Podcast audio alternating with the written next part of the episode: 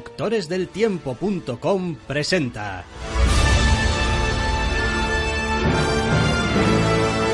Entre cómics.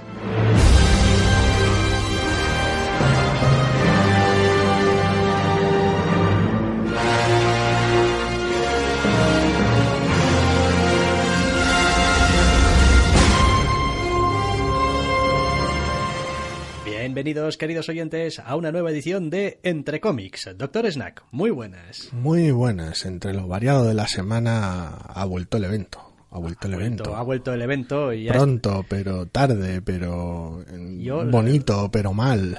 Sí, no estoy, ya empezaremos. Vamos, de hecho, venga, vamos a empezar directamente. ¿Por qué tanto prolegómeno? Que no nos pagan tampoco por prolegómenos. Ni Em, por el resto tampoco, pero Ya, bueno, pero. Civil War 2, número 6. la venganza. Brian Michael Bendis, David Márquez, Justin Ponsor, también lo vamos a nombrar. Eh, anteúltimo número, creo, ya, No tengo ni idea. del evento, me parece No que lo sí. sé, no. Eh, buah. No que- puede importarme menos a estas alturas la mierda que están contando aquí. En serio lo digo. Eh, sí que puede. Sí, puede, puede. Quiero decir, todavía le queda un número, así que podría, podría. Hay que decir, podrías haber dicho lo mismo la semana, la semana pasada, en fin. El número anterior, decir, joder, no puede importarme menos, y luego vendría este número. Y decir, ah, sí que podía. Es que el número anterior al menos tenía pelea. Ajá. Y bueno, pues algo un poco así, en plan, pues espectacular. Y bueno, pues unas peleas, unos punchantes. ¿Aquí qué tenemos? Aquí tenemos el clásico número de evento Bendis de gente hablando muy fuerte acerca de una situación un tanto ridícula, algunos personajes comportándose de manera, otra vez, un tanto ridícula. Y, y después un montón de cosas que están pasando que al parecer solamente el lector se da cuenta de que no tienen ningún sentido. Si este es el penúltimo es alucinante, porque es como un número dos. Es que todo el evento Es un número dos. está siendo eh, esa especie de, de, de, de- de- son, como mini arcos de dos números Pequeño estira y afloja. ¿Ha Eh, pasado esto? Oh, eh, vamos a hablar sobre ello. Y pasa ahora otra cosa. Oh, vamos a volver a discutir lo mismo otra vez. ¿Eh? Y ahora pasa otra cosa. ¿En serio? Discutámoslo. Iros a la creo que es ya como el tercer loop de lo mismo en el que estamos metidos si no es el cuarto ya teniendo en cuenta el inicial Estructuralmente es, es abominable. El o sea, evento. decir, esta, esta mierda es indefendible o sea quiero decir es que es indefendible mira no que es indefendible. Es un TVO muy, muy bonito. A ver. Por ejemplo. Bien, vale, es un TVO, sí, porque pues porque una- sigue con siendo un arte Márquez y maravilloso. Ponsor sigue siendo, sigue siendo Ponsor y esto luce bien. Tiene un gran primer número. Perfecto. Sí, y el número cero era muy bueno también. Y ya está. Eh, Es a desdefendido. A partir de ahí, a partir de ahí hasta llegar a esta especie de catástrofe in the fucking making, que es el número 6, esto ha ido teniendo sus altibajos, más bajos que altos, a decir verdad, hasta llegar a este número que es como una especie de número de aftermath, pero en realidad no han terminado es un una mierda. de, en fin, es, es el epílogo, es epílogo de unas movidas y prólogo de otras movidas, lo cual es, es la mitad de los números del evento. Es como, ah, y las movidas anteriores, este es el epílogo, y también el prólogo de las movidas siguientes. Es un poco, es un poco sincopado, es muy raro. Y si hay una cosa peor que que un evento salga algo tarde y las colecciones habituales se adelanten a él con spoilers más o menos de baja o alta intensidad, Peor es que llegue un número de evento creyendo que, ah, bueno, por fin el evento va a alcanzar a dichas series y no lo haga. Es que yo la verdad es que es que es que no entiendo cómo diablos se han metido ellos mismos en este agujero, en este cenagal. Porque lo comentamos la semana pasada y la anterior a esa, de cómo iban saliendo series y cómo íbamos diciendo, ah, pues se supone que pasa algo con esto y este personaje y tal y cual. Y Absolutamente cuando salía el número del evento esta semana, digo yo, ah, bueno, vale. Ahora aclararán y al menos quedarán parra. Por eso salió un poquito antes, una semana antes de lo esperado, para alcanzar a- al al estatus, por alguna manera, lo antes posible. No. No, no, si este número ha salido exactamente cuando tenía que salir. ¿No era una semana antes? No, ese va a ser el siguiente, que creo que es el número y la conclusión, me parece. Lo voy a tener que mirar porque Eh, da igual, no te eh, creas, no, ¿eh? tampoco te, te rompas los cuernos. Me extraña, me extraña mucho que a Bendis se conforme con siete números. Es el típico Tiene tío los que ocho siempre, de House of siempre- M. los ocho de House of M, los ocho de, de Secret Invasion, porque es motherfucking Brian Michael Bendis. En su momento no comentamos que este duraba uno menos. Se me hace, se me hace esa o sea, tengo esa sensación de que este duraba algo menos que, lo- que esos otros. Claro, bueno, tú luego tienes un número cero y vete tú a saber si no hay un epílogo, pero Ya, vale, no. Uh, uh, uh, uh, espérate, espérate. Ah, la Wikipedia sirve para todo, así que. Oh, la ah, Wikipedia sirve para todo. Limited series y tal y cual. Ya vamos a ver. Aquí Wikipedia en que directo. Tener Historia, evento, lo otro. Bueno, se está convirtiendo en una estupidez. Vete diciendo algo mientras yo busco esto. mientras haces el gañán en la, en la wiki, me parecía. No sé, es, es raro porque además, quiero decir, Bendis hace la típica mierda de meter a los personajes que más o menos tiene controlados porque los ha guionizado en sus series en medio del ajo para poder jugar con ellos para atrás y para adelante. Y supone que son personajes que conoce, personajes que tiene facilidad para que interactúen entre ellos. Joder, y aún así, eso, eso poco, que podría ser lo, lo, lo que le quedase bien de este número, de un número de personajes charlando entre sí, eso poco tampoco funciona. Es muy, muy triste. Ah, me encanta cuando son súper, súper opacos. 8 Issue Eponymous Core Limited Series. Ya, pero tenía un número cero. ¿Eso entra dentro de los 8 o no? Eh, No lo dibujaba Márquez, pero a quién sabe. Eh, No, tampoco igual, importa realmente. Da igual, da igual. Quiero decir, está, está Se careciendo... me hace raro que lo vayan a atar en un número, pero Está si es largo, Está careciendo del, del más mínimo, o sea... de- sentido argumental con un poco de seso. O sea, que a estas alturas y todos eh, comentamos ya cómo esto nacía de ese inhumano, que tal y que cual y no sé qué, está desaparecido en combate. sale Está este esperando, esperando a hacer su retorno como Me no toca sé ya. yo. Yo a toca estas, resolver el plot. o sea, yo a estas alturas te juro que cuando llego al final del TVO y sale así de, de tapadillo, digo, buah, estos van a hacer aquí, no sé, una de estas cosas y súper raras, muy bendis. En plan, no, en realidad es el vacío y tal, y es todo súper malo y tal. ¿Por qué? Hostia. Porque no tiene ni puto sentido, pero da igual. O sea, una de estas cosas es que no entiendo lo que está pasando en este evento. O sea, se están, Loquísima se están pegando por tonterías, saben que hay una idea que es la que tienen que refutar o confirmar y nadie se está molestando en refutar o confirmar. ¿Cuánto hace del cliffhanger de Tony Stark diciendo, ah, entonces lo que hace es... Y da igual, lo explicó y nadie Sí, le importó explicó, demasiado pero- y, y ya está. Es que no, no, no, no sé, no sé. Es que a estas alturas no veo ni una sola manera, así, como en Civil War en la original, por mucho que estuviesen salidos de madre. Yo veía los, estaban. veía las dos posturas, pero veía las dos posturas. Y dices tú, bueno, sí, te podrán gustar más o menos, pero se entienden las dos posturas. Aquí yo no entiendo un cuñado. No sé, aquí tienes un bando al cual le importan los resultados sin importarle la metodología en absoluto. Y tienes a otro bando que básicamente está en contra de la metodología absolutamente y, y se la suda los resultados que tengas con ella. Y Son son ocho, son ocho. dos posiciones, Dios mío, son dos Son posiciones. ocho más un número cero, son nueve putos números. Son dos posiciones irreconciliables. Es, es, es grotesquísimo.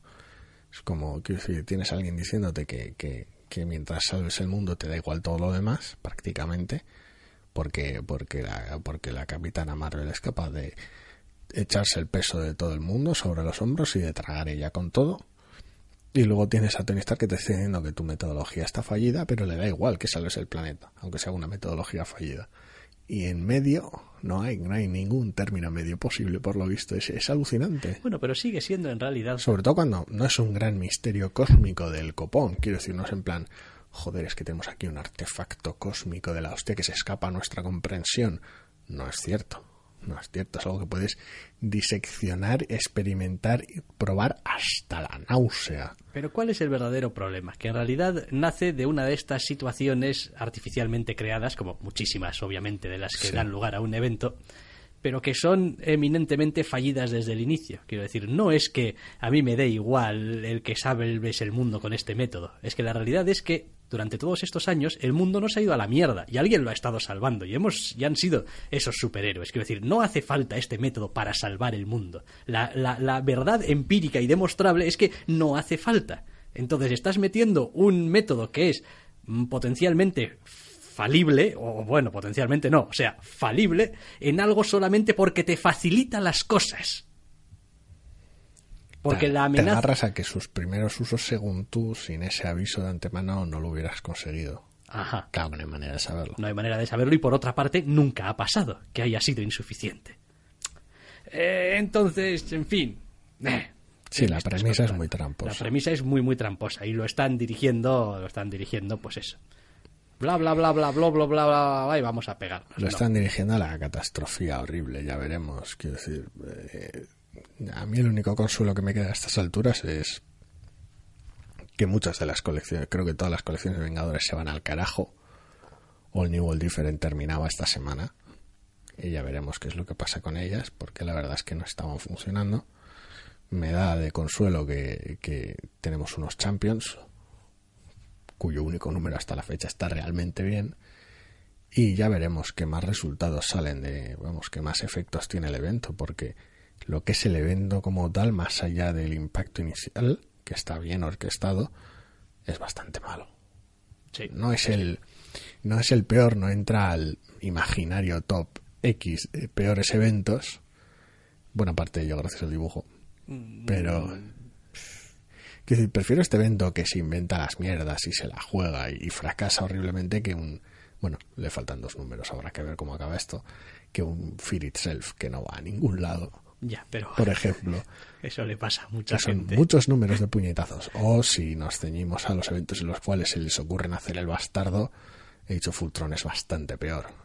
Hostia, he hecho Fultron. No sé si voy a tener bemoles de volver De grabar el of especial de Age of Ultron.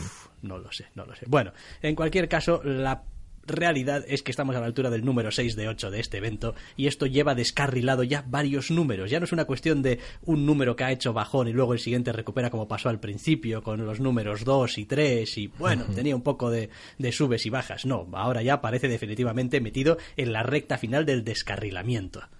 Con lo cual, pues a mí me queda poquita esperanza respecto a este eh, evento. O sea, a ver que acabe ya, que salgan los números, que terminen ya, en fin, este desaguisado y nos dejen tranquilos. Y decir, tendría que haber un golpe de genio del cual no les creo capaces para que en los dos números que quedan levanten esto. Pero si sabemos todos lo que va a pasar, va a haber una pelea con el inhumano que se habrá vuelto loco, barra no podrá soportar los poderes que tiene, barra, Barra cosas. barra Se cosas, pegará gente, alguien, alguien saldrá de escena un- una temporada y. alguien morirá también porque alguien tiene que morir, etcétera, etcétera, y Sí, ya bueno, está. de- lo decía salir de escena y no morir porque, bueno, es el universo Marvel y morir, morir. Bueno, sí, también. Mueren unos vaya, pocos elegidos. Pero es lo de siempre. O sea, venga, venga, que no, que no, que no merece ni tanto tiempo de este puto TV. O sea, No, la verdad es que no. ni el dibujo de Márquez lo salva esto. Es que madre mía, menudo puto desastre. Bueno, venga, vamos a hablar eh, de algo un poquito más agradable. Vamos a dejar los putos desastres de Bendis Sí. para hablar de Doctor Strange and the Sorcerer Supreme de Robbie Thompson y Javier Rodríguez para Marvel. Sí. Y esto ya es otra cosa. Esto ya es otra cosa. Esto ya es otra cosa. De todas maneras, es otra cosa a la cual le faltan páginas.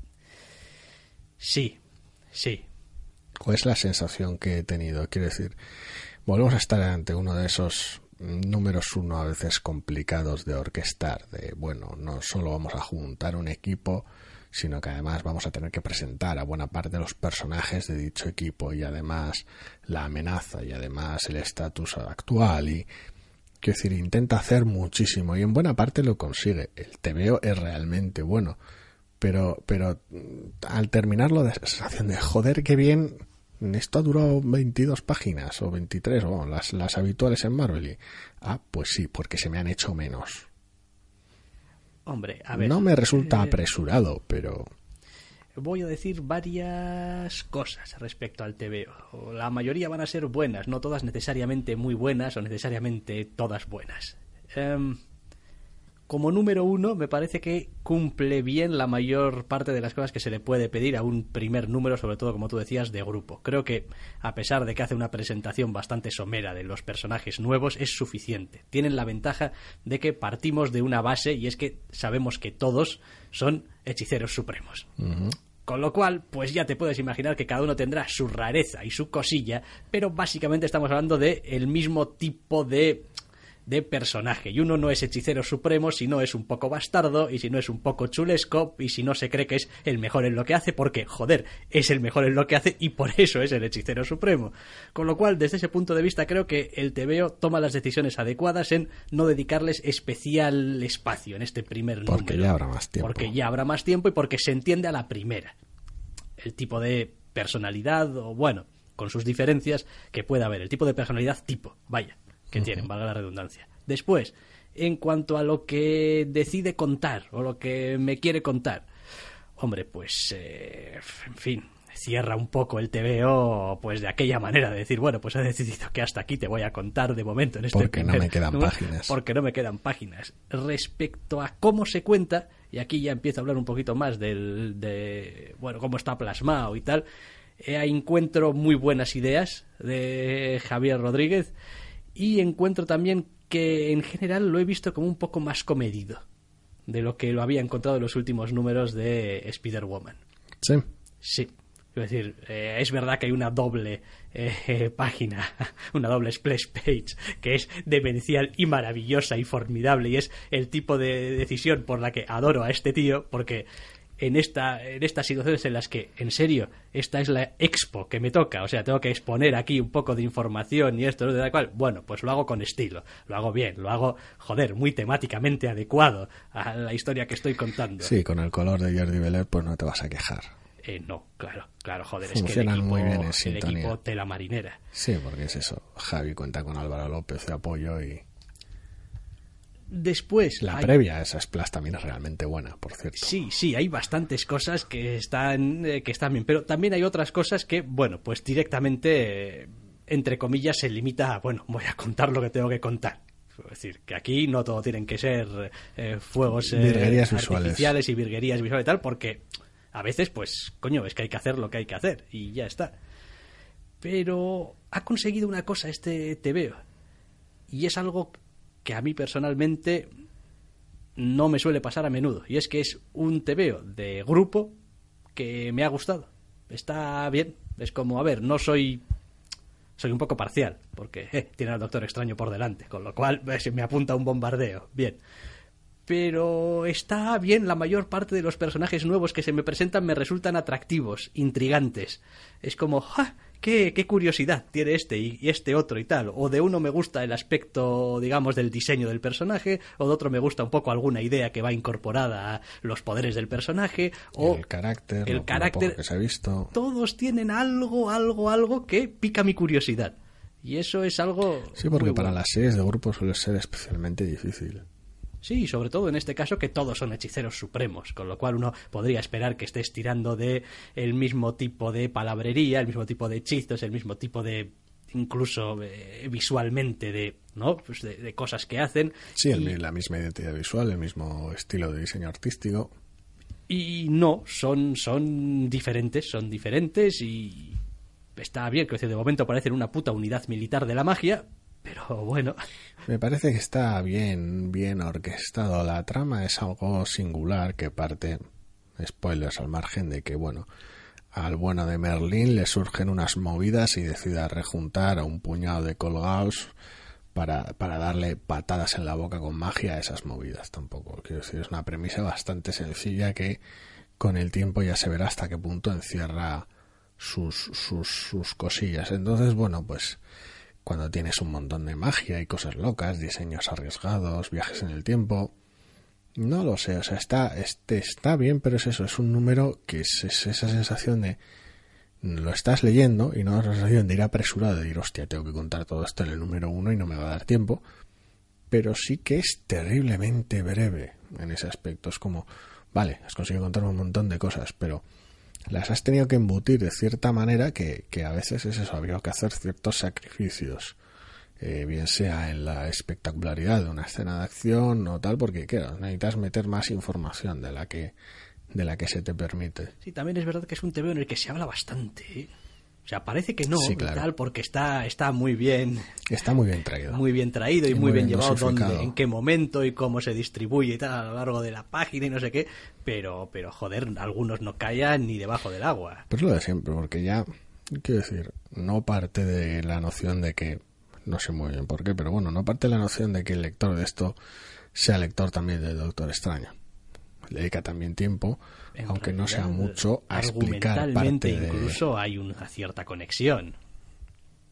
Sí, a ver, pero me refiero a que es eso, a que el TVO se puede leer incluso si no has venido leyendo Doctor Extraño, lo cual es bastante peculiar porque se molesta en explicar la situación actual de Doctor Extraño, se molesta en, explicar todo el asunto de Marlene, se molesta en trasladarlo a la acción y a los problemas y a partir de ahí presentarte al resto de personajes, aunque sea algunos de manera más fugaz. Pero madre mía, también se, se entretiene en meter intercambios de diálogo entre la mayoría de ellos con el Doctor y si no de, ellos con Merlín es que hace tanto el número uno que, es imposible que lo clave todo. Quiero decir, es un número que desde cierto punto de vista, desde casi el después del primer tercio, por decirlo es muy utilitarista. Quiero decir, es, está muy bien llevado, está muy bien traído, pero es como, bueno, tengo que conscientemente un par de diálogos con este personaje, otro par de diálogos con este, a este lo voy a presentar, planteo un encontronazo que luego va a tener potencial, está muy bien estructurado, está, está, vamos, es una labor de arquitectura increíble, pero es que, pero es que es eso, es que no te da tiempo a las florituras, no te da tiempo a trasladar casi casi un estilo o una atmósfera. Sí, también le ocurre otra cosa. A ver, eh, te veo hace, hace un trabajo bueno con las escenas de acción que le toca representar.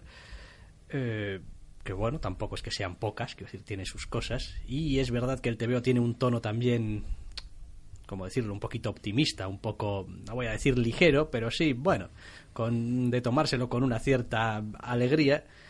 Pero, ojo, una colección con un montón de hechiceros supremos, yo hubiese esperado que los combates, las escenas de acción que tengo, esto fuese una mierda psicodélica sin par con una colección con media docena de doctores extraño puede.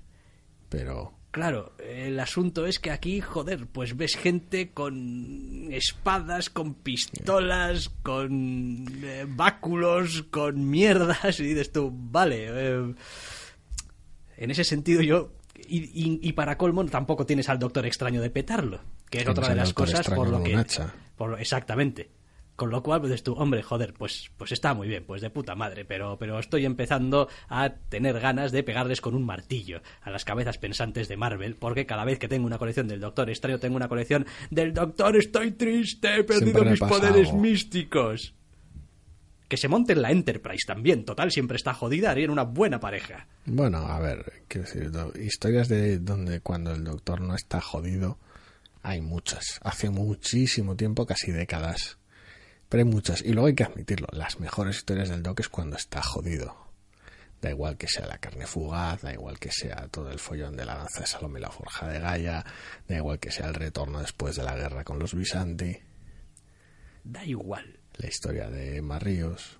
Da igual, que no, que no, que no, de ahí no me vas a convencer. O sea, quiero decir, se pueden hacer grandísimas historias. Hasta el juramento. Con un Doc extraño en plenitud. Se pueden, claro que se pueden, se han hecho. Y creo que la Marvel moderna, y además con una película aquí, aquí y ahora. Que en parte es una historia de origen. Que no se nos olvide. Oye, a ti te pagan por llevarme la contraria. Sí, si nos pagasen, sí. Vale. Eh, en fin, he hecho un poco de menos. Algo un poco más.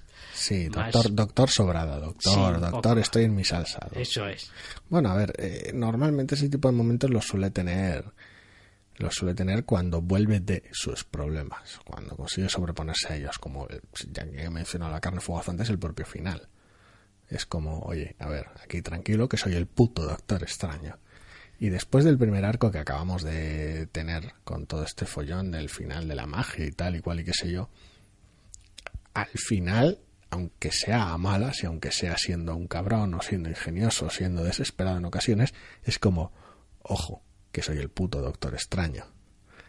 En el arco nuevo que arranca, donde parece que va a venir todo el mundo a picarle el billete, aprovechando que tal, por ahora está saliendo a buenas. Ya veremos cómo acaba eso, pero me imagino que acabará con un ojo, que soy el puto Doctor Extraño. Sí, he de reconocer que en este TVO en concreto, eh, me genera otra sensación también. Eh, el aspecto eh, que le ha dado Javier Rodríguez con su barbuza y tal y cual es como, joder, doctor Jobo.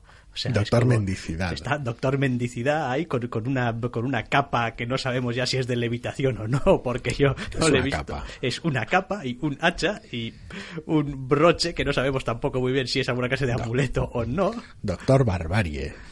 Entonces, bueno. Sí, el aspecto, el aspecto quincallero del final del arco previo, por decirlo de alguna manera, su colección, con sus, con sus trastos y sus juguetes, para compensar todo lo demás. Es, es eso, es, es, el, es el doctor bueno. Es como, pues eso, cada vez que se mete un follón es doctor quincalla, empieza a rejuntar trastos y a echarle morro y a hacer sacrificios horribles y a que otra gente haga sacrificios horribles aunque, aunque él no lo apruebe, pero da igual, porque, porque la otra opción es que tu realidad sea devorada por Dios sabe qué. Ya, no sé, a ver, en, en, definitiva y resumiendo, tampoco nos vamos a alargar con esto porque, en fin, tampoco tiene mucho más.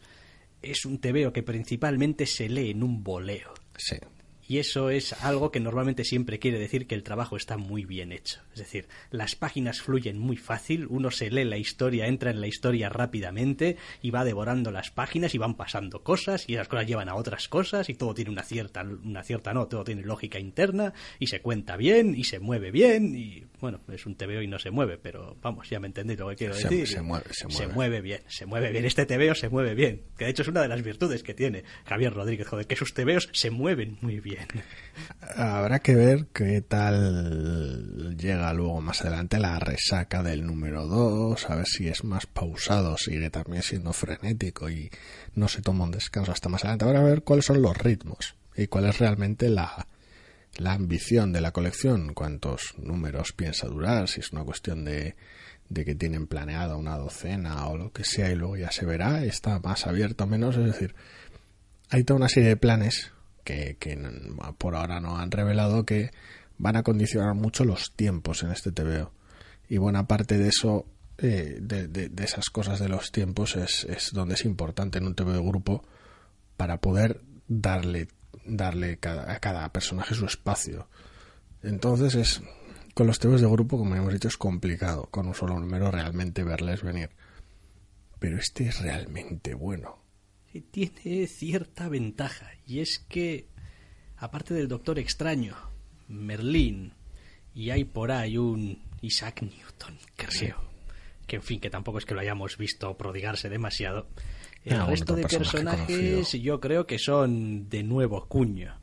Mm, hay un par de ellos que no. A, a efectos prácticos.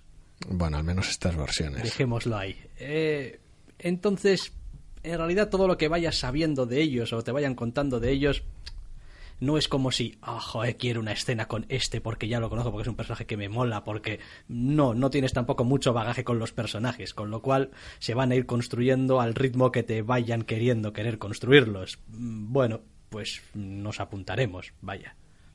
Ya digo, es una serie muy, muy condicionada por este ritmo bastante vertiginoso el número uno en cuanto entra en, en harina. Entonces ya veremos. Yo espero que el segundo se tome un descanso, se reagrupen un poco y digan, bueno, a ver, ¿qué, qué, qué, movida, qué movida nos enfrentamos aquí? Pero claro, la pelea está todavía sin terminar. Entonces ya veremos. Ya, ya. Sí, sí, precisamente por eso da la sensación de que aquí nos hemos quedado un poco a medias. Es parte de ese efecto. Es muy bueno, pero es como... Ah, 22 páginas, tío hacen falta más. Sí, creo que Marvel hace tiempo que pasó ya a las 20 directamente. 20 lo que sea, bueno, sí. Greedy Bastards. Entonces. No es para darles más tiempo a nuestros dibujantes. Ah, ya, claro. y subir un dolarín también los tebeos, ¿eh? Greedy Bastards. Habrá que esperar a noviembre a, tener más. Pero la verdad es que es un arranque muy, muy prometedor. Sí, está bien, está bien. Bueno, vamos a movernos de este Doctor Strange and the Sorcerer Supreme y nos vamos a la distinguida competencia. Teen Titans número uno de Ben Percy y John Boy Meyers para DC, en básicamente la continuación directa de lo que fue Teen Titans Rebirth. Sí, sí, directamente lo, lo, lo, retoma donde lo dejó esa suerte de número cero, al margen de un pequeño flashback. Ay, qué mal. Qué mal, dices. Sí, a ver, los personajes me gustan. Quiero, me, encanta el dibujo y quiero leer una colección con estos personajes, con este dibujo. Pero en serio, en dos números, contando el reverse, este hace menos que el Doctor Extraño que acabamos de comentar.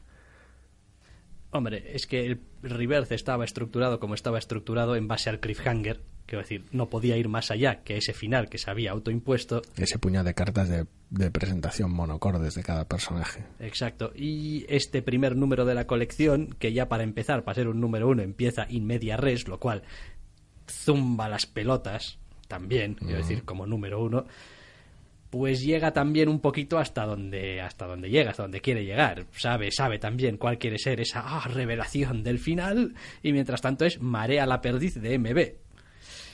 Pues es un poco pena. Lo bueno es que el te- to- todo ese todo ese trabajo necesario que no se ha llevado con, con demasiada agilidad y para mi gusto ha resultado un poco torpe queda atrás. Quiero decir, ya está. Ya, ya eso ya no lo tienes que hacer. Ya. Los personajes ya los has presentado. Tienes un grupo relativamente compacto de cinco héroes y una mascota, porque no se le puede llamar de otra manera. Decir, no tienes seis personajes realmente. No, no, no los tienes, no. Entonces, tienes espacio para, son solo cinco personajes, no son muchos, tienes espacio para jugar con ellos y siempre y cuando no seas tan simplón en tu estructura como en el número de reverse. Es como este es fulanito tal y cual y pum, venga, el equipo siguiente. Es como, uff. Quiero decir, si te las ingenias un poco mejor está bien porque el dibujo es una maravilla, le viene de, ma- de, de- de- de- de- vamos, de perlas. Sí, la verdad es que el, el estilo de dibujo le va, le va muy bien. Tiene un enfoque cartoon brutal. Y yo en algunos momentos, sobre todo tirando un poco hacia el final, tenía esa sensación de estar leyendo el tebeo de la serie de la serie animación. animada. Sí, pero eso es, pero eso es culpa de, de una de las últimas páginas. Es culpa concretamente del cuartel general del antagonista. Es posible que sí, es Yo- posible que sí, yo- pero Hay- yo he llegado a esa página y he dicho, hostia, mira algunas bien. anteriores, creo también con el grupo entero y tal, deja, deja ese feeling de, de- de- de postura, de casi casi de, logo de cuando empieza la serie, de todos ahí en su posturita. Parte del opening, sí. Bueno, pero, pero está bien, y yo creo que precisamente, a ver, no es un mal feeling para transmitir. No, eh, teniendo en cuenta el tipo de colección que es, que estamos hablando de Teen Titans y exactamente es ese rollo. Esto, joder, es- esto... es genial. El trabajo visual que han hecho es bellísimo. Es una chula de TV y el grupo tiene potencial para funcionar muy bien porque los personajes, algunos se conocen más, otros menos, son muy dispares. eh, el que los reúne en todos es un, es un, es un payaso. Entonces, quiero decir, es, este está lleno de potencial para hacer barbaridades y para hacer lo que quieras. La duda es si van a ser capaces de hacerlo. Porque, claro, ya han demostrado que, que en el, al menos en el reverse este está un poco más apañado, pero al menos en el reverse que no tienen muchas ganas de riesgos Ya, pero curiosamente... ni de complicarse la vida. Curiosamente sé que, a ver, no son dos colecciones que tengan demasiado que ver, más allá de en mi mente calenturienta. Pero entre vale. un Champions Hombre, y un Teen Titans, son bastante parecidas. eh, en fin, como que me llama un poco más la atención el Teen Titans, aunque solamente Sí, sea porque- por lo marcado de su Sí, estética, porque no los porque los personajes son un poco más, no sé, no sé, quizá bizarros, un poco más que decir. Al fin y al cabo en Champions pues Los tienes lo que conoces, tienes. los conoces menos. Sí, creo que pues, tienen, tengo más posibilidades de leer cosas que no haya leído en Teen Titans que en Champions, donde voy a tener unos Young Relativamente. Avengers. Relativamente. Bueno, Hombre, depende que Young Avengers. ya, La etapa anterior no, porque esa era muy, muy de autor. ya. La original tal vez era más clásica, pero Prefiero un concepto sin más de estos son personajes, son. La diferencia está en que con los dos números que hemos leído, que contienen un ardiz horrible, ridículo y transparente en este número, y una estructura que se ve a kilómetros en el, en el primero, en el cero, en el, en el reverse, viendo el, el final de este número, la presentación de, de- de los antagonistas, realmente, quiero decir, no, no, ¿crees que vas a leer algo que, que- que no has leído? No, no, no, no, no. Es que ese es el, ese es el problema. Lo vas a leer con personajes que no, no conocemos mucho, no, no quiero decir, pero Ya, sí. quiero decir, Ya, a ver, si ya sabéis que estas colecciones yo no las sigo mucho más se allá de enterarme a, de qué van. se tal. ve venir a kilómetros. Ya. bueno, Mientras no sean meta, vamos bien. No me fío yo. Ya, por eso. Pero bueno, eh, también es verdad que pues es una estructura como así, como muy sencillita, como muy apañada, que a nadie le va a dar ningún problema. El TV es terriblemente divertido. Se puede seguir fácilmente y pues supongo que al cabo de seis números tendrás una bonita historia de estas de poner en un tomo. Si hay algún interés por eso, por este estilo así muy cartoon, muy llamativo, muy colorista, o si hay un interés por, por, por alguno o varios de los personajes que protagonizan la serie o, o por ver una serie de chavales, esta está bien llevada, pero es, es, es simplona como ella sola. Quiero decir, entonces, no digo que, Champions, por, por, por, suponer una comparación fácil y directa, dado que ambas acaban de empezar, sea una serie súper compleja y con un montón de matices. Porque no, porque no es cierto. Quiero decir, es una serie con los chavales de Marvel, hecha muy Marvelmente, con, tendrán sus 78 discusiones internas cada número y sus movidas, su rotación de personajes y demás. Probablemente con un champion y esto es de puro y duro. a día de hoy es que muchos de los personajes que están en los campeones ya tienen una historia previa y unas dinámicas ya más o menos establecidas. El triángulo Miss Marvel, Nova, Spider-Man tiene ya una dinámica más o menos establecida y aún así yo creo que en esas colecciones hay mucho trabajo que hace el lector por su cuenta en su cabeza al margen del tebeo. Y es, Spider-Man es un personaje que tiene bastante bagaje ya, eh, y más o menos sabes cómo funciona. Miss Marvel también es un personaje que se está cuidando mucho, que está siendo escrito con bastante profundidad. Aquí también la diferencia es que no tienen colección propia. Ya, bueno. La diferencia es esa, Nova tiene colección propia, Spider-Man también, Miss Marvel también, hay que, pero hay que, Hulk también. Hay que mirar también el, nivel, digamos, de profundidad que tiene un eh, Damian Wayne, por ejemplo. Tenía colección propia hasta hace poco, pero ahora ya ah. no. Starfire lo mismo, el resto no, el resto no, bueno, menos Raven que tiene una miniserie. Entonces es eso, no, no, no, no están teniendo la misma atención. Ahora, el grado de importancia dentro de la editorial de unos y otros personajes no es el mismo. Entonces... Hasta, cierto punto tienes el problema de que si tú miras, eh, yo que sé, un poco, y aquí alguien se me va a echar al cuello, porque no, porque no, no ves los matices y tal. Eh, Damian Wayne. Damian Wayne es un personaje al lado de, no sé, un eh, Spider-Man, un Miles Morales o una Kamala Khan mucho más monolítico. Es decir, mucho más, pues soy Damian Wayne, soy el hijo de Batman y lo que hago es ser como un Batman cabrón pero más pequeño y estoy un poco molesto con todo el mundo porque creen que soy pequeño. Y soy la hostia. Tú, bueno, pues bien, no digo que no puedas construir algo a partir de eso, pero lleva mucho tiempo en el universo DC siendo solo eso. Mm, sí, a ver, parte de eso, parte de esa especie de quest de redención con la cual arrancaba su etapa en su miniserie, que debería haber terminado tampoco hace tanto, eh, tenía esa sensación extraña de vamos a darle algo de cancha al personaje, pero parecía que iban a darle algo más de cancha al, al universo del personaje, es decir, a su trasfondo, a los personajes que le rodean, a los secundarios, a los antagonistas, al, que al propio carácter del personaje.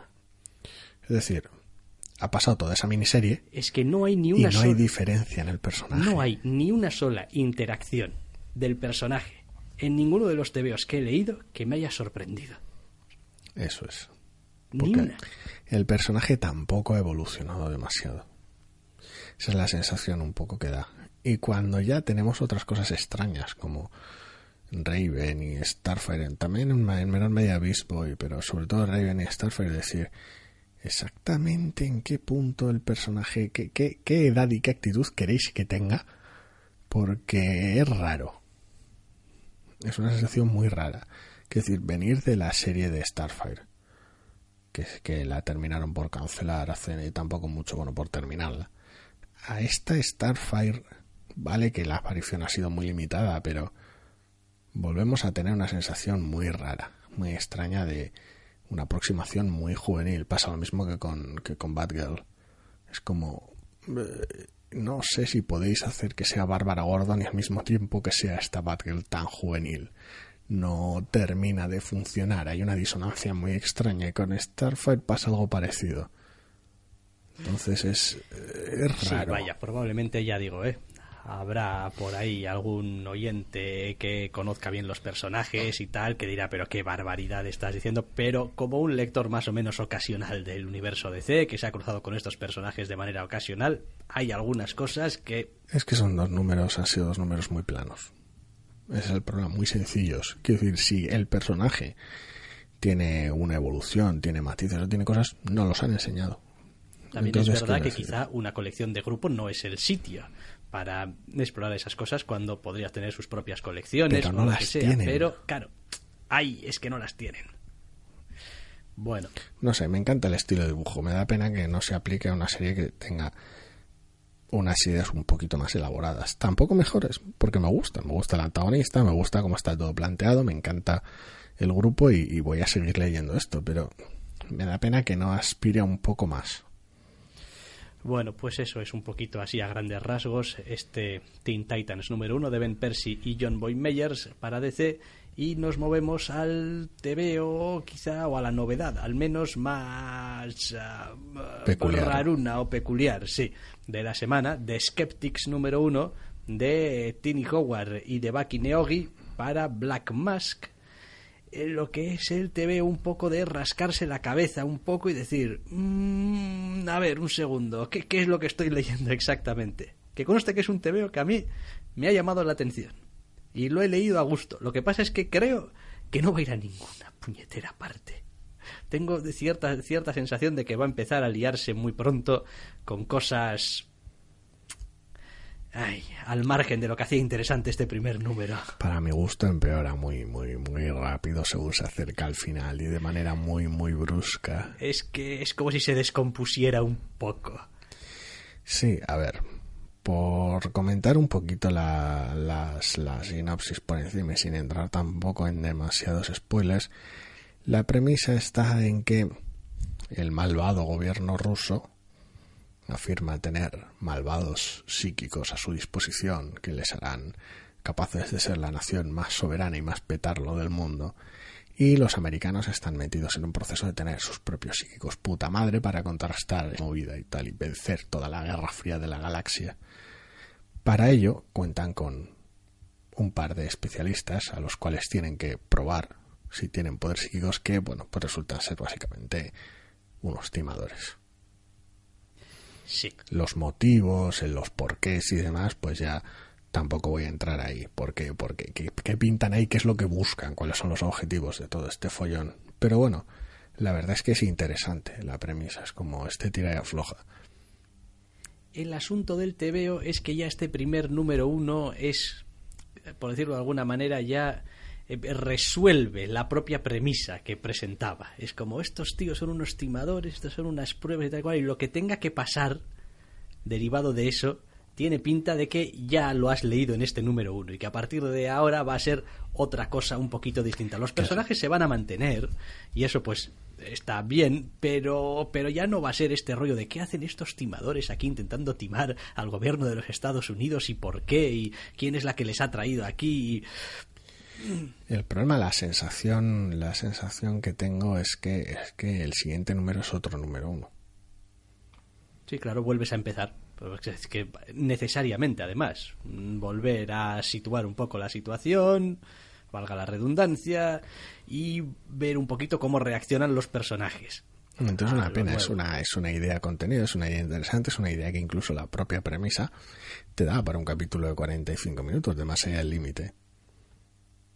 Por la estructura, la resolución de este propio primer Sí, número, sí, sí. toda la... Le toda falta, la- a, la última página le falta el qué irónico. Qué irónico. Resulta que, en fin, sí, sí, es, es, es bastante gracioso. Es un tío que está muy bien, pero dices tú, ajá, vale. Y, y ahora que habéis terminado el primer número así, con este cliffhanger, eh, ahora tengo que esperar a ver de qué va la serie otra vez.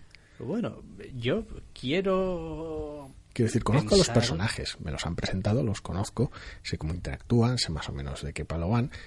Bien, pero sigo sin saber de qué va el TVO. quiero Es quiero, quiero problema. pensar que va a ir de lo que dice el título de unos escépticos que van a hacer todo lo posible por refutar cualquier cosa que les salga en este TVO muy fuerte Ya veremos. Y que ese va a ser un poco el hilo conductor. Es como, así que mm, superhéroes o bueno, super psíquicos rusos, ¿eh? Mis cojones. Todo esto son, es mentira. Todo son esto es trucos. mentira y haremos lo que haga falta para demostrarlo. No sé. Bueno, bueno. Eh, lo demás, mientras se mantiene dentro de los parámetros de mm, esa especie de, no sé, de pruebas científicas y tal, Bueno, no a sé ver, qué, tal. dentro de los parámetros generales de la premisa, cuando no intenta hacerte un Shyamalan con triple tirabuzón al final del TVO, el TVO está más o menos bien, el estilo de dibujo es terriblemente sobrio, la paleta de colores es, es demencial y es, es, es una maravilla. No, hay algunas páginas además que son especialmente monas. Hay una, hay una página en concreto de una persecución que empieza con un par de puertas que se abren eh, arriba del todo y después van corriendo de izquierda a derecha los personajes y el uso que hace de las paredes y los espacios y los pasillos y las puertas y tal, que es realmente notable, que es como, joder, sí, que, que, que bien contado está, que de manera muy sencilla, muy visualmente muy limpia, muy clara, pero este tipo de, bueno, lo que me gusta a mí, ¿no? Es como, la idea, ¿no? Ha visto, ha visto claro el, dibujante, esto lo voy a contar así. Sí, el lenguaje es realmente bueno, pero, pero ya, pero, pero ese es el problema, pero es, es parte de las cosas que consiguen que este número funcione y es parte de las cosas que hacen que, que, me, que me cabré. Porque claro, quiero decir, tenías una idea genial, la has contado de manera genial, me encantan tus personajes. Y ahora has decidido avisarme de que en el número uno me vas a contar otro, otro rollo. O sea, en el número dos otro rollo. Vas a volver a empezar. Vas a tener que volver a convencerme otra vez de que quieres contarme otra cosa distinta con los mismos personajes. No sé, no tengo paciencia para este tipo de trucos. Normalmente me molestan bastante. No, creo que parte del problema es que, lo hemos dicho muchas veces, ¿eh? es esta es este corte artificial de los de los tebeos en números ¿no? Ya, que tienes ya, que hacer. ya. Entonces, claro, uno empieza leyendo un número uno, a veces, eh, en fin, un poco ingenuamente, con esa sensación de que va a ser el inicio de la historia de verdad. Y muchas veces es solamente un prólogo o una situación o una presentación de personajes y luego la historia pues va evolucionando por su Sí, cuenta. o divide la narración en varias partes en temporales y es una fiesta. Sí, hay TVOs que tienen todo tipo de aproximaciones. Entonces, claro, el primer número te quedas un poco, oye, nos ha pasado con el de Doctor Extraño y los Hechiceros Supremos. Eh, que, vale, joder, mu- muy, muy bien, pero has decidido cortar por aquí porque era como un momento así como, oh, ah, que eh, tal, pero, pero aquí están pasando cosas todavía. O sea, básicamente has cortado en mitad de una escena de acción. Sí, narrativamente tiene ese tipo de problemas. Cuando te tienes que ceñir a un número de páginas específico en una narración seriada de esta manera, cuando cortas como es eso. eh, hay medios con que con más o menos fortuna, más o menos artificio pueden pueden sobreponerse a ese tipo de a ese tipo de cosas. Coges una teleserie y ves ves casi en ocasiones ves venir, es como ahora van a pasar a publicidad porque el momento está construido en torno a una estructura muy específica. El TVO sigue teniendo en muchas ocasiones problemas para ello. Quiero decir, cada vez que se adapta a esa estructura a veces se queda pues en cosas como Teen Titans, en cosas pues muy muy muy planas porque no has arriesgado tanto y cuando arriesgas parece que la propia estructura es tan limitada en esas 20 páginas que no te deja espacio para ningún ejercicio realmente complicado. Sí, yo Entonces creo, es un tira y afloja jodido. Realmente creo que parte del problema es que hay muy poca gente que entienda verdaderamente lo que puede y no puede contar de acuerdo a su manera de contar en la 20 historia que quiera páginas o en 22 páginas. Quiero decir, hay muy pocos autores que digan, vale, tengo 20 páginas. Sé cómo contar esta historia en 20 páginas para que tenga, entre comillas, un inicio, un desarrollo y un final, sin que sea el final de la historia, sino simplemente el final de un número. Así como en las series suelen tener muchas veces unos finales muy naturales, quiero decir, uno veía Stranger Things, por ejemplo, y como que el final del capítulo era como muy natural, es como, y ahora aquí acaba porque ha terminado lo que daba sentido un poco a este capítulo. capítulo. En los tebeos muchas veces te encuentras con cliffhangers que podrían haber sido simplemente el final de una página, es decir, luego le das la vuelta a la página y sigues Sí, leyendo. sí, sí. Eh, salvo que sean unos cliffhangers de estos de manual de supervillano, ja, ja, ja, apareciendo en plan Geoff Jones. Eh, Joder. o Mark Millar con frase lapidaria también, ¿eh? Menos me mal, sirve. menos mal que ya no lees Hal Jordan the Green Lanterns, porque el número de esta semana No he leído el de esta semana, pero la semana pasada remonté unos cuantos números que tenía y dije, a ver, vamos a ver, ya que habla tanto el doctor Snack de, de Hal Jordan antes, voy a, voy a, joder, madre mía, me estuve echando unas risacas bastante grandes. Es muy divertido, es muy chorra, pero es muy divertido. El número de esta semana, ay, no quiero decir nada, pero más, más vale que espabilen o se van a llevar todo mi odio. Se lo van a llevar casi seguro. Casi seguro. Eh, no, The Skeptics, pues está, está bien, tiene algunos elementos y personajes interesantes y habrá que ver cómo juega con ellos. Porque el primer número es un poquito despiste, entre comillas, porque empieza y acaba, y acaba de una manera que da lugar a pensar que va a seguir de otra forma tan diferente, que es lo que descoloca un poco. Ya. Pero está bien, está bien contado. Y es verdad que como número uno, pues coño, empieza, tiene un desarrollo y tiene un final. Oye, que eso también es muy de agradecer. Así que mm, habrá que seguir viendo por ver cómo se desarrolla la historia o en qué dirección. Ya digo, para mi gusto está, está bien, pero no creo que me haya gustado lo bastante para justificar meterme en un embolado de un segundo número. Bueno, eso ya lo veremos. Hablando de embolados y de segundos números. Vamos a ir con los embolados de los segundos números, que tenemos un par. Esta semana, uno de ellos es Frostbite número 2, aquella miniserie de seis números, de Joshua Williamson y Jason Shawn Alexander, para Vértigo, la de El mundo helado, aquel mm, terrible, y cómo a alguien pues tenían que llevarle a algún lado. El mundo congelado con la enfermedad de convertirte en un cubito de hielo y con los protagonistas con un bagaje del copón y una misión de mierda.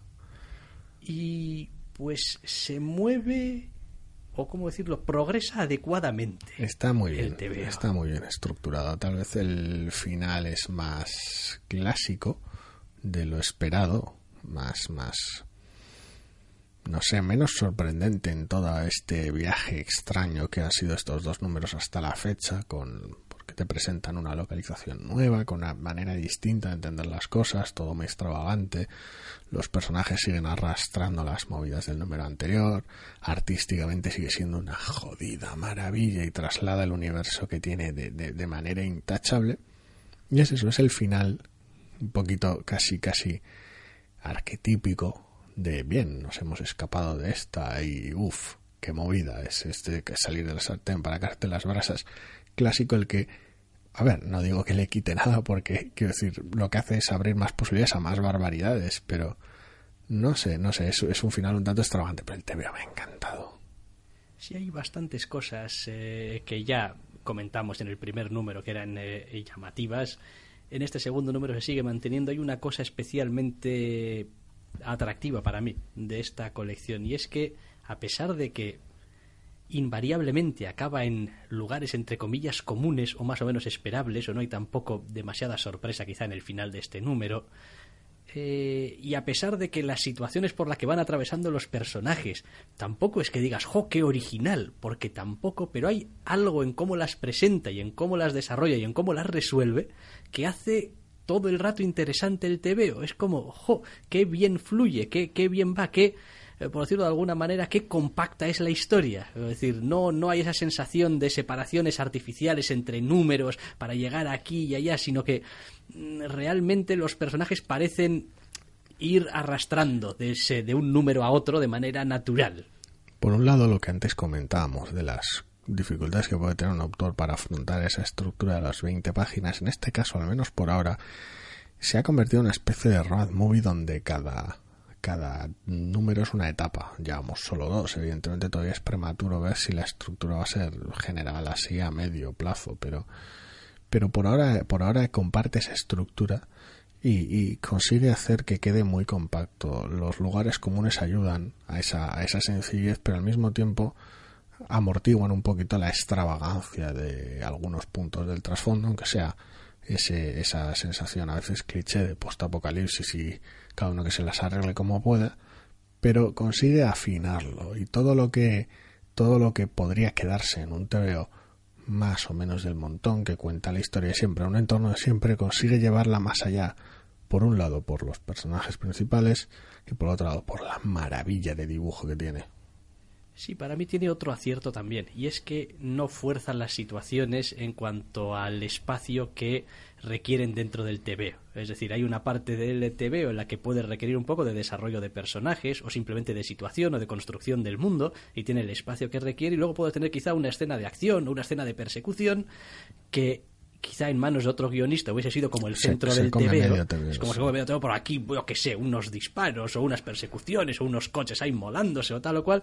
Y el TVO simplemente le da el espacio que requiere, que es lo necesario para seguir contando la historia. Y ya Tiene- está. Tiene esa, esa, esa afición por la resolución brusca y sucia de la violencia. También, también. Pero eh, me refiero a que, ya digo, hoy en día existe gran tendencia a decir, no, no, en este número vamos a tener una pelea Que que, te quede un- un espectacular. y tal y cual. y Coreografías, luego- sí, sí, explosiones. que se vea como este personaje mola mogollón y este otro es no sé Aunque qué. no sea lo que necesita el TVO. Eso es. Entonces, aquí los elementos están bien medidos, en no solamente en qué elementos introduces, sino en el espacio que les da. Es decir, está todo bien contado, pero no siempre a mayor gloria de hacerlo más espectacular, sino de contarte la historia. Y ya está. Y eso es algo también muy de agradecer, que probablemente contribuye a esa sensación general de te veo que parece que no hace nada, Pero, qué, buenas sensaciones. pero qué deja. buenas sensaciones deja, sí. Sí, sí, Es- sí. está muy, muy bien. El primer número era sorprendentemente bueno decir, bueno, ya estamos otro TV de este tipo y bueno, pero me gusta el estilo de dibujo, tal, el aspecto artístico que tiene, hace algunas cosas que coño. Coño, pues qué resultón, mucho más redondo de lo que esperaba. Y esa sensación se sigue transmitiendo en este segundo número, ya con ese preaviso de decir, bueno, espero una obra compacta, bien llevada, redonda. Y sigue cumpliendo. Y son seis números además, con lo cual, pues Sí. sí, sí, sí, no, no, no, no, no lo no he dicho, no he dicho dos de No tengo ni idea. Sí, sí, Frostbite dos de seis, Guay. dos de seis, sí, con lo cual, pues si saben más o menos dirigirlo bien y la resolución, ay, la madre del cordero, las resoluciones, Ya, ya, los no, cierres de las historias. no sabía, pero sí, si son, si son, siendo seis números, pues realmente colabora a tener las cosas muy, muy planificadas, muy estructuradas de antemano y a no pillarte los dedos. O sea que bien, si lo tienen, si tienen la idea clara, habrá que ver luego cómo la resuelven. Me imagino que seguramente bastante mal. No, Sí, no, sí. no mal por los autores, sino que Sí, no es el tipo de, de ser- historia que no, lleva un final feliz. no tiene o esa sensación tengo yo, ya veremos si también sorprenden en ese aspecto.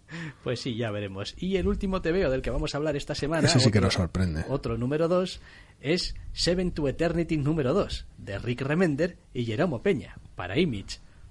Para que no se diga que no hablamos de Rick Remender, En todos es- los programas, prácticamente. Que no lo sacamos a colación. Madre mía del amor hermoso. Seven to Eternity. Ay, joder. Ay, joder. Cómo me gusta el mundo. Ni, este. ni Jeromo Peña compensa ya este, este desaguisado, ¿verdad? Eh, no sé, mira, es suficientemente extravagante y raro y Opeña me gusta tanto que creo que voy a picar con el número 3. Pero no sé hasta cuándo voy a durar, porque la última vez que empecé con una colección de Revender creo que me caí a la altura del 5 o así. O sea, es como llega un momento en el que ya no puedo. Eh, joder, vuelve a ser un TVO bonitísimo, precioso, adoro a este tío. O sea, es la hostia.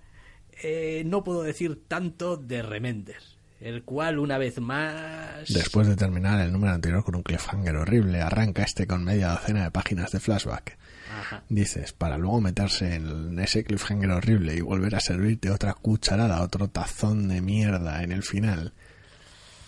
Es que madre mía, ver, es a ver, complicado. a ver, es una, a ver, es una estructura o una elección de estructura como cualquier otra. Y no es, ni es, no es ni el primero ni el último autor que empieza su TVO olvidándose del cliffhanger del número y metiendo anterior. un flashback, Y aprovechando para un flashback. o un mientras tanto en otro Sí, lugar. quiero decir, eso es relativamente común. Puede pasar mucho. Pero y cuando terminas este número 2 como lo terminas, madre mía del amor hermoso, A ver. Volvemos a tener otra vez uno de estos números doses en los que dices tú, vale, bueno, entonces todo esto que me has contado hasta ahora era para darme el contexto, dices, o porque yo creía que estaba leyendo una historia y ahora estoy un poco desconcertado. Que está muy bien, ¿eh? Que estar desconcertado con tebeos que te molan está bien. El problema es que, pues, Remender. Y, y entonces, joder, es que... Es que no podías haberme contado esto sin cansarme la vida por el camino. no. No, porque no es su estilo. Quiero decir, tiene que marearte la perdiz intentando crear capas en su, en su narración a base de sorprenderte con algunos giros. de una manera en general terriblemente artificial. Esto es complicado de, explicar por qué es artificio el, el, giro que se lleva a cabo en este número sin entrar en la trama, por lo tanto no lo voy a hacer, ya lo siento. Si alguien, si alguien quiere meterse en harina en privado, pues puede contactar conmigo, con nosotros de, de 7.000 maneras distintas y lo discutiremos de todas maneras que se quiera, pero quiero decir, todas las trampas que hace en este número para conseguir este giro está bastante en contraposición directa con lo que ha contado en el TV hasta ahora que viene es cierto que no es mucho, es solo un número, pero y de una perspectiva limitada, pero hace todas las trampas del manual Todas, todas ellas, una detrás de otra en fila. A, mí hay una cosa que me ha molestado un poquito. O sea, una de dos. O no estaba prestando mucha atención a lo que estaba leyendo, que a veces me pasa con este tipo de TVOs, digamos, con mucho texto, porque llega un momento en el que... El tema de las prisas semanales también. Me desconecto un poco, las prisas semanales, etcétera, etcétera, pero...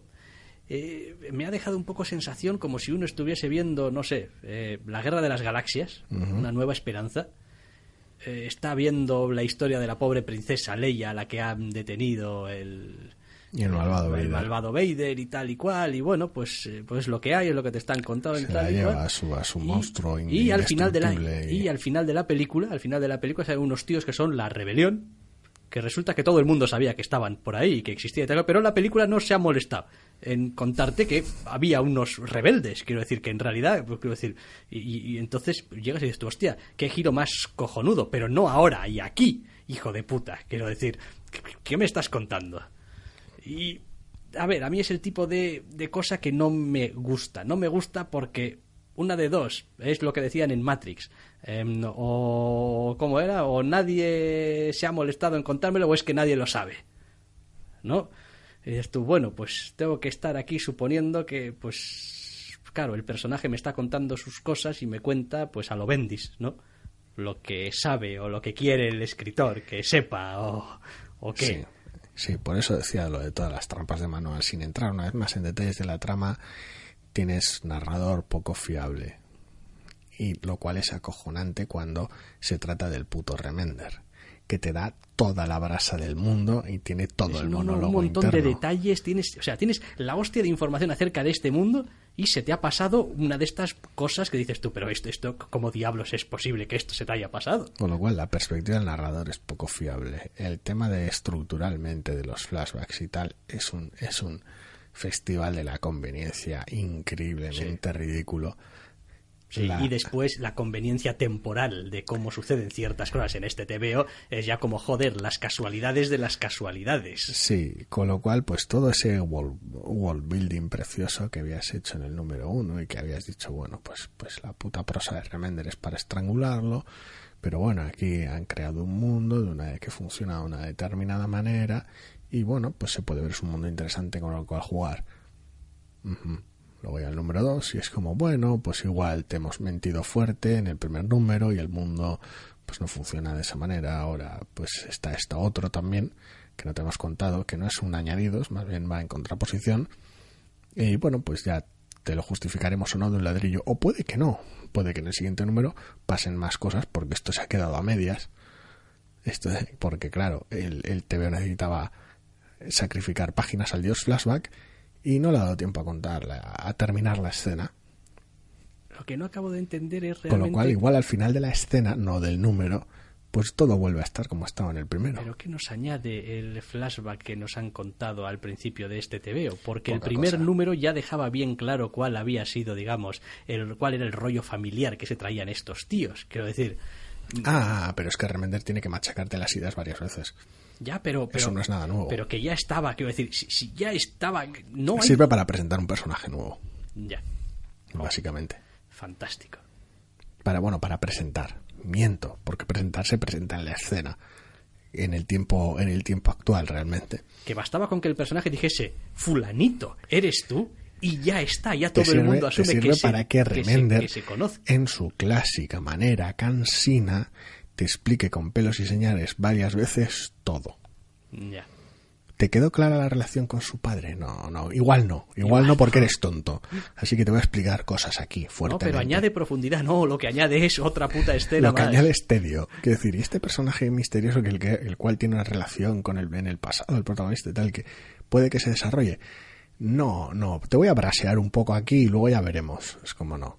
No, todo lo malo que hace Remender. Tienes un buen ejemplo en estos dos primeros números. Tanto, bueno, todo lo malo y todo lo bueno. Sí, sí, lo bueno también, ¿eh? Que es lo gracioso. Es como, ya el primer número tenía un, bueno, Remender se está comportando más o menos bien en este número y zas. Llega la escena del viaje y zas, Remender en toda tu boca. Pues conjunto, esos dos números en conjunto es todo lo bueno y todo lo malo de Remender. Sí, me estoy riendo porque me estoy acordando de tres páginas que tengo en casa. Que, en fin, que no sé si juntarán tres frases en tres páginas. Esos tres originales, dices. Sí. Como no, no lo sé, no recuerdo ahora mismo cómo era, pero juraría que era una escena muda. En Copperhead, prácticamente. Esto y ya está. O sea, no necesitas y, y miras los rostros de los personajes y sabes lo que están pensando, los hijos de puta.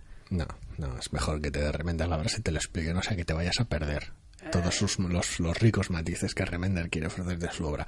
Ahora- Odio a ese tío, es malísimo, ahora- paso de su cara. Ahora, que nadie dude de que el TVO es, es, es el puto Peña, o sea... No, Peña hace un trabajo de la hostia. Lo veo menos fino en este número que en el anterior. Bueno, tiene menos con lo que lucirse también, ¿eh? Interiores y gilipolleces. Es posible. Y eh, algunas escenas de acción un poco... Es posible.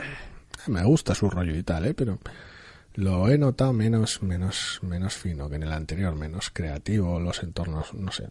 Tal vez igual menos tiempo para llevar a cabo el número, no lo sé. Como no, no, no tan, no tan suelto. Menos original, más formulaico, quiero decir, mucha más viñeta, más pequeña. Entiendo que también tenía que darle cabida a mucha más brasa de remender. Entonces, bueno, está estructurado como está estructurado. Pero, pero el primer TVO tenía, tenía algunas cosas bastante chulas, bastante creativas que contaban la historia. Y este lo que tiene es viñetas mucho más utilitaristas para que Remender te suelte su brasa. Entonces, pues Opeña goza de muy poquito Sí, sitio hombre, para a ver, lucirse. hay, hay veces en las que no puedes, eh, decir, no, no puedes servir a dos dioses distintos. Sigue siendo muy bueno, porque el tío es muy bueno, eso no cambia, pero es eso. Incluso cuando tiene oportunidades, porque tiene espacio, es bastante formulaico en este número. Mm. Entonces es. Bueno. Es un universo peculiar, No, un es- diseño de personajes bastante interesante y una vez más Remender cagándose en su propia historia. No estoy decidido del todo respecto a esto, o sea, quiero decir, No, pues yo lo tengo clarísimo. hay, hay, hay un algo, algo, una esperanza en el fondo de mi, de mi cabeza que me dice que podría haber algo interesante aquí. No, podría no, seguramente lo haya. Quiero decir, Me pasa un poco. las historias que suele crear Remender tienen un montón de puntos interesantes. Es incapaz de contarlas bien, pero Hay mucha gente a la que le gusta y es un guionista Bien. muy bien considerado. Y, es decir, Bien. igual deberías eh, revisar tus mm, puntos de vista acerca de las cosas. Pero podría. Cualquiera que quiera discutir sobre Remender conmigo es bienvenido. Quiero decir. Eh, Luego cojo uno de los tomos y me lo releo y ya está. a mí me, Si no deja, tengo problema. me deja un poco esa sensación que estoy teniendo últimamente con Westworld. De decir, ajá, aquí hay ideas que me son atractivas, cositas dentro de ya de la propia obra que me son interesantes. No entiendo muy bien por qué tengo que cargar con otro montón de cosas por el camino. Sí, solo que la sensación es distinta. El problema de, de, de Westworld es mayormente lo que decide contarte y, el- vamos, dónde decide poner el foco en cada momento. El problema de aquí es cómo decide poner el foco. Sí, son cosas distintas. De hecho, me parece que Westworld ya me he visto cuatro capítulos, estoy aquí en plan... ¿Ya has visto el cuarto? He visto el cuarto. Han salido cuatro ya. Sí, han salido cuatro ya. Joder, ¿sí? Sí, sí. Eh, es que, quiero decir, bueno, es que está, está montada y hecha voluntariamente así como está hecha. Me imagino. Deliberadamente opaca. Deliberadamente así. Entonces, bueno, con, con el ritmo, quiero decir, eso es una serie cuyo ritmo parece que no sube nunca, es siempre como muy igual todo el rato. No, a mí no me pillan ya en esas mierdas. Pero bueno, eh, sin más, que estábamos hablando de eh, Seven to Eternity. Pues ya veremos. Está muy bien, está uh, una maravilla. Estaría muy bien que hiciese honor al título en algún momento. Mm, También. ya, bueno. Puede que para el número 10. Hombre, joder. hasta el final de no llegabas a las 20.000 leguas. Guiño, guiño. Guiño, Es guiño. guiño codazo. Es como, Guiño, joder, oye, 20.000 leguas de viaje submarino y aquí solamente llevan 100 millas, de 100 leguas de viaje submarino. No aguanto, no aguanto a Remender. Me parece que es un tío con unas ideas de la hostia, capaz de escribir normalmente unos diálogos realmente resultones, pero que no, no, no, no, no- una de dos, o me llevo yo muy mal con él, o no entiende el puto medio para el que trabaja. Es que no, no, no, no. El nivel de desconfianza en su dibujante para, para colaborar con él narrando la historia es increíble. Increíble. Pasmoso. Sí, eso, eso algún día con alguien del medio es algo que se podría discutir, ese, ese rollo, ese rollo de que estás escribiendo para te veo. O sea, decir, que tienes que, que saber para qué, para qué estás Yo escribiendo. no lo entiendo. Yo, yo no entiendo por qué en un medio como el, como el cómic escribe Remender así. Eh, Alguna vez, eh, Porque es reincidente. alguna vez se ha hablado de cómo, bueno, es que ya llega un momento en el que los tebeos no se pueden leer como tebeos. Tienes que leerte el texto y luego mirar los dibujos o mirar los dibujos y luego leerte el texto porque no realmente no hay esa No fluye, no funciona. no fluye, no hay esa, esa unión, ¿no? Y quizá, quizá lo más achacable a Remender es eso, es decir, bueno, no es que técnicamente estén mal escritos Sí. los tebeos. Bueno, me refiero a, a los textos, a lo Ah. que decir, es como no, está, no es que digas, es que su prosa es pobre, es que sus diálogos son insulsos, es que no, es decir, esto lo pones sobre el papel no te dicen tampoco si esto es un TV o qué, dices tú, bueno, está bien escrito, puede tener más o menos ritmo, tiene tal y cual. Lo que pasa es que, claro, esto es para un TVO y un TVO tiene unas necesidades distintas de un relato o un relato corto o una película o un guion de, de, de cine o de lo que sea. Entonces, no sé. No confía en sus dibujantes, no se comunica con ellos o no entiende el medio, lo cual me parece muy curioso porque siempre suele ponerse en, suele hablar muy bien de ellos, de los dibujantes que, suele tener. En este caso concreto específicamente, además, el señor Twitter habla de todo el universo que han creado Helio Peña y tal, y como han colaborado en crear este universo, que es una obra muy personal de ellos, en tándem y tal. No lo entiendo. No lo entiendo. Quiero decir, es como con esa, con esa colaboración, esa, esa, esa simbiosis de, de puta madre hay. Esto lo habéis hecho entre los dos, en serio. Yo, en fin, a ver. No, no conozco al señor Rick Remender. No sé en el fondo qué es lo que piensa o deja de pensar de las cosas. Pero sus tebeos transmiten una cierta sensación de yo soy el que escribe, tú eres el que dibujas. Y dibujas lo que yo escribo. No, yo lo decía por sus propios comentarios Sí, en la sí, obra. ¿eh? sí, pero, pero a ver, por, por Que no mucho me los uno- creo, pero- A ver, que a veces, que a veces uno puede hacerlo también de, de buena de buena fe. Es como, no, no, oye, muy, o sea, yo a muerte con mi dibujante y tal y cual. Pero luego al dibujante le pasas unos tochales que el dibujante Y lo mira y no te dice, dice nada, pechuga con ellos. "La pechuga con ello y sigue, dice, porque bueno, esta es, este es su estilo y tal, ¿no? Y, hombre, a ver, los estilos hay que respetarlos, pues sí. No te vas a entrometer. Si él no se entromete en cómo haces tú, no vas a entrometerte tú en cómo No, lo y hace que después él. cada escritor tiene su estilo, igual que cada dibujante tiene su estilo y su manera de contar las cosas. Pero si a nosotros, por el tipo de lector que somos y por cómo nos gustan las historias en este medio, es un tío que, que nos cae especialmente en el centro de lo que más rabia nos da. Es, es- es ese rollo, es esa incapacidad de dejar que el dibujo forme parte de lo que estás contando, de, de darle ese, ese espacio, esa importancia, ese, ese, quiero decir, no poner unas cosas por encima de las otras. Que la decir, historia la cuentan ambos. Claro, necesitas que haya una simbiosis ahí Punto. entre las cosas. La historia la cuentan o sea, ambos. no se trata de ilustrar tus guiones, no es eso.